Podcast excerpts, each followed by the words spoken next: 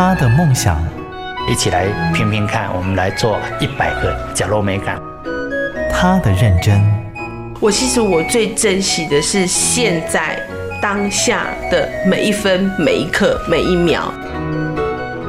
如果你愿意这样去看待你的那个生命历程，你要去实践梦想是一件不难的事情。他们的故事，台湾幸福进行曲，每月精选。本节目由美律实业赞助，古典音乐台策划制播。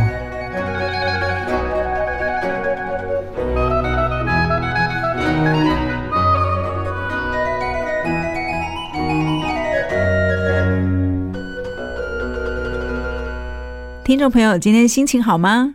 欢迎收听《台湾幸福进行曲》，我是节目主持人婉君。今天这一集节目的采访主题是人与环境与社会的永续共好。你一定听过一句话：一个人走得快，一群人走得远。一个可以让你自在生活、安身立命的环境，你会想要如何行塑这样的地方呢？每个社区都有不同的故事，等你来发现。一起来听今天的采访故事。台湾幸福进行曲，记忆远了，爱却近了。失智照护乌托邦平安村。进到大医院里，要去哪？跟着地上不同颜色的标线走就对了。而在屏东竹田西势的平安村，地上也有一条鲜明的黄线，还有栏杆扶手。平安村社区督导郭美琪说：“这是给失智长辈的友善步道，地上的黄线就像隐藏版的守护天使。顺着黄色标线走一圈，会回到原点，带你回家。”这是我们的佛长辈的友善步道。那它其实，在沿着。整个步道其实都是有适合长辈的扶手，那我们地上也会有清楚的指标，只要长辈沿着黄线，他其实就可以走出去。然后沿路上其实都会有一些适当距离，就会有休息的椅子，然后有一些简单的一个运动器材，都是可以让长辈来使用的。为了建构一个友善失智长辈的环境，屏东县社会处处长刘美淑带着团队走访日本神户幸福村、荷兰失智村。回国后，开始打造适合台湾的高龄友善乐智园区平安村。社区内的竹田国中加入长照课程，街道上的红绿灯还设立长辈版的小绿人号志。还有为失智长辈设计蓝牙定位装置的平安符，以及智慧候车亭，让失智长辈可以在社区安全的移动。大家好，我是屏东县政府社会处处长刘美淑。我们要想要设计一个对失智非常友善的社区，那我们当时是选择西势村来当平安村的一个呃我们的实验跟示范点。理由就是因为西势村有老人活动中心，有竹田国中，然后竹田国中又是我们长照记忆教育的一个示范的点。那有客家文物馆，旁边有决善堂，就是信仰的中心。那有西势火车站，附近也有一些的商店。那它本身就符合，就是一个友善社区的一个相关的要素。环境其实也是很重要的一个部分。我们要让长辈走出来的话，一定要无障碍。我觉得有一天我们大家都会变老嘛，那用同理心去想，说我们想要在什么样的环境变老，未来想要住在什么样的环境？我们想要去住机构，还是想要住社区？但是住社区不是这么简单的一件事情。大家都要有这种意识，你就会把你的场地建制的适合人人可以走出来，人人可以进出，人人可以去参与。因为我们的人口未来就是有五分之一、四分之一的人口会是老人，所以一定要有这群长者的需求放在我们所有的公共政策的思维里面。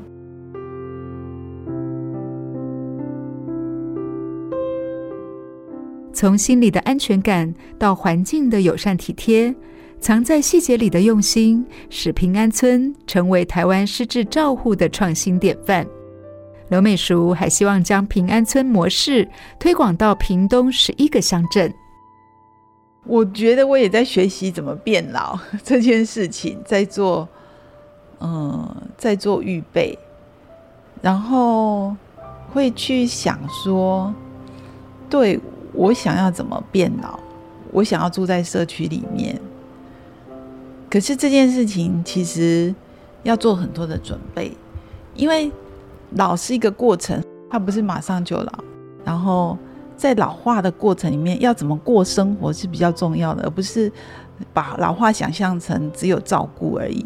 其实距离被照顾的过程里面，还有很多生活的部分，就是你真的需要卧床，要怎么去过这个生活，要做预备，要做学习。屏东县高龄人口超过百分之二十，预防延缓失能与认识失智老化势在必行。运用社区的力量，让失智长辈做他们能做的事，回到原本的生活，就是平安村的概念了。让我们认识到失智的它有一些特性，就是它其实有一些既有的记忆，或者是很久以前的学会的东西，像有人还是会弹钢琴。其实是不会忘记的，但是它就是呃有某些的功能，特别是一些认知功能的一个退化。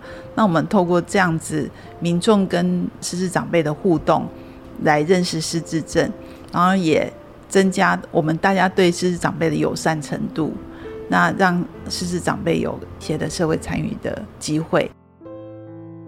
为了拉近失智长辈与社区居民的距离。屏东县社会处还举办了竹田乐智友善园区的草地野餐音乐会，不仅邀请友善的店家来摆摊，更把失智长辈也规划进摊位中，找出他们能做的、会做的，鼓励他们参与其中。刘美淑处长还给我们分享，他其中有一位失智阿嬷，在活动当天甚至能够熟练的操作手上的理发工具，为许多人义剪。他是。美发师，他本来就是美发师。那失智之后，当然就没有再工作了嘛，哈。但是其实他的这个剪头发的这个技术并没有消失，并没有忘记，所以他当天就义剪了十几个人。那大家就很惊讶，然后他也很开心，就是他已经很久没有帮别人剪头发了，就是他也很有成就感。时间轴会忘记，但练就了半辈子的技能，却刻印在身体里，成了熟练的反射动作。失智不等于完全失能。为了消弭成见，屏东县社会处处长刘美淑积极思考如何做到社会友善共融，于是举办许多开放式的活动，像草地音乐会、市集等等，让失智长辈也有走出去的机会。像我那天就是去跟一个长辈买豆花，啊，他虽然动作很慢，他就很开心，而且排队排很长，大家都去跟他买豆花，都是一些很简单，就是跟长辈他的生活经验比较有关系的，比如说像卖豆花，还有一些饮料、小吃，然后由他们来担任一日店长，那当然旁边都有工作人员的协助。那家属都反映说，嗯，我们的失智长辈回家以后都非常的开心，心情明显比平常更好，然后很有成就感。保持社交和社会参与，能有助延缓失智症恶化。美术处长希望透过包容和理解，期盼有一天贴在失智长辈身上的标签能一一撕下。其实我们的竹田西市的呃这个地方的一个理念就是。不要让长辈被关起来照顾，而是社区是安全的，他们有机会可以走出来。因为其实很多长辈他们已经在社区里面住了几十年了，本来就是老邻居。那只是他现在年纪大了，他生了失智症的这个疾病而已。所以我们还是很可以如常的去跟他互动。所以我们在过程里面，其实不断的去教育居民。社区的长辈要自己顾，然后你要怎么认识失智症，不是歧视他。其实，在我心里面，我希望每一个屏东的村落都是平安村，我觉得竹田西市它只是我们一开始的第一站，但是我我我真的觉得它就是一种精神，就是一个社区互助跟友善友善社区的精神。未来我们面临老化的社会，大家都要学习这种态度。记忆也许远了，但情感始终都在。接着，我们采访在第一线日照中心伙伴们的观察。当失智症找上门，世界陷入混乱的，往往不是只有生病的长辈，如同被打散的拼图，在重建秩序的过程里，屏东县竹田乡快乐于日照中心的主任许文南看见了家属的无措与无奈，而他能做的就是伸出一双手，陪伴他们走过。我会觉得是家属他会选择把长辈来带到我们快乐与日照这边来，一定是他可能有需求，会来我们失智症的家属里面，其实他们都是第一次，所以他们对于要如何去照顾失智症，他们现在头很大。我也不瞒您说，我们其中一个长辈，他回到家就是铁链上着门，密码锁就一二三，那也不能怪他小孩其实很孝顺。那他们又要上班，真的没有办法两全。那我们就是尽量在两方都能安全的兼顾下，我们这样去帮他开门，带长辈来上课。把长辈关起来，不走丢便是保护。在台湾的机构或家庭照护中，很常看到。然而，不舍失智长辈们接下来的人生被局限在家里。全台首座没有围墙的失智园区——屏东竹田西势乐智友善社区。又被称为平安村，尝试敞开门，让阿公阿妈在社区内自由走动。传统的招呼门关起来，但是我们门是打开的。那我们要克服这件事，就只能用陪伴。那只要长辈有状况，我们不是第一时间阻挠他，就说你别再回，我靠就回家，你也不逗。而我们是用志工或者用工作人员陪他出去，透过陪伴跟聊天，去理解到他目前困扰他的问题行为是哪一些。然后我们想办法的，慢慢把它转换掉。记得与遗忘，犹如一张纠结难解的网，困住了失智长辈。与其费尽心力排解问题，徐主任说，平安村的照顾者和居民们选择牵起长辈的手，陪着他在记忆里游走，找一条回家的路。比如说，我们刚刚有一个长辈。但是他一直说他要回林洛，那个是他小时候的家，那我们就会骗他说，呃，对，我们现在要回林洛。但是很好笑的是，当我们那个交通车快到的时候，当他看到那个现在住的家的时候，他就说，对对，就是这里。你就顺着他的话去回应他，他其实得到了回应以后，他就会很安心。在平安村学习照顾和陪伴失智长辈的，除了工作人员和职工，还有一群年轻的孩子们。徐主任特别提到，作为长照教育示范学校的竹田国中，不仅设置全国第一间中学长照体验教室，更拆掉围墙，主动拉近孩子与日照中心长辈们的距离。九年级的孩子们，他对于长辈的陪伴的经验，当他们每一个人第一次进来日照中心陪伴的时候，对他们说也很震撼，因为他没有想到课堂上所讲的是字跟老化的部分。好像实际状况比我们讲的更严重一些，长辈会突然来的一个失智反应，对他们来说会有点措手不及。但是当我们协助让他去陪伴后，诶，你会发现孩子在改变，他也在学习。他这一次来，可能远远的手拉着阿公阿嬷的小手陪他走路，但是当他在一次、两次、三次陪伴的时候，都会他整个手背靠着长辈的手背，挽着他。这样子两个人陪伴着走路，那个温度可以很明显的感到不同，所以这也是为什么我们一直觉得这样的一个生活陪伴的部分是重要的。当理解和陪伴形成一股善的循环，建构友善失智照护园区的理念也就更往前迈进了一步。在竹田西势村这个传统客家庄内，邻里间几乎彼此都认识。人情味更是这里最大的优势。为了让大家理解失智症没有这么可怕，地方政府积极在社区内进行宣导，并逐一拜访在地的店家，鼓励他们加入友善商店，共同打造失智长辈们的友善生活圈。我是住在屏东县竹田乡西势村，我姓陈，叫佑民，陈佑民。这个商店哈，从我阿公的时候传到我这一代，已经有三代人了。所以一般我们西市村的或是隔壁村的老人，我都认识。所以老人看到我都一直打招呼，互动很好的。三各位就是客家话，就是我们讲三各位就是很活泼的意思。家里三代都在屏东西势这个小村落经营柑仔店的陈佑明陈大哥，教我们第一句客家话是“三 Q” 哎。他笑说：“虽然已经五六十岁了，但在社区老人家的眼里，他永远是个小伙子。热情好客的他，主动加入成为平安村的友善商店，要当失智长辈的小天使。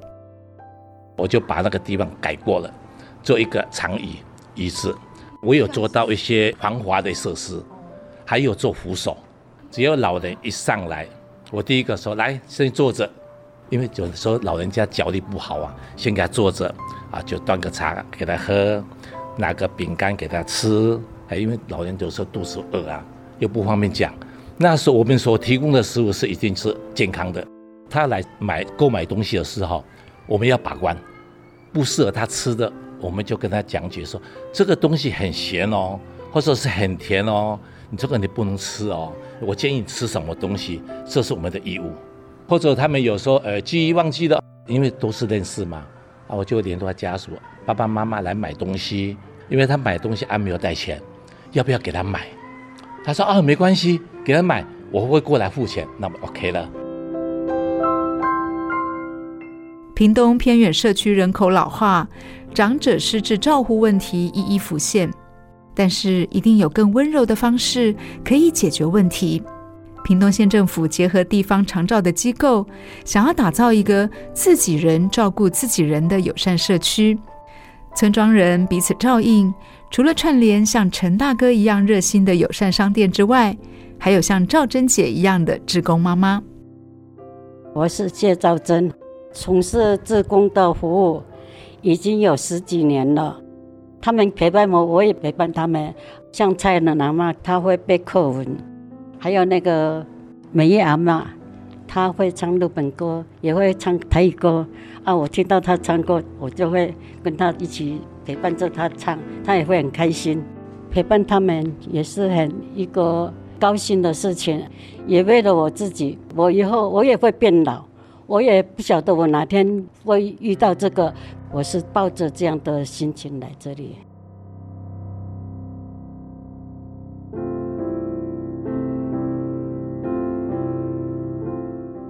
从一开始照顾失智的婆婆，到走进社区照顾左邻右舍失智的阿公阿嬷，赵珍姐说，她只是在提前练习自己老后的生活。一个人也许跑很快，一群人却能够走更远。屏东西势的平安村，让整个村形成一个绵密的照护网，让我们看见在地安老可以不是梦。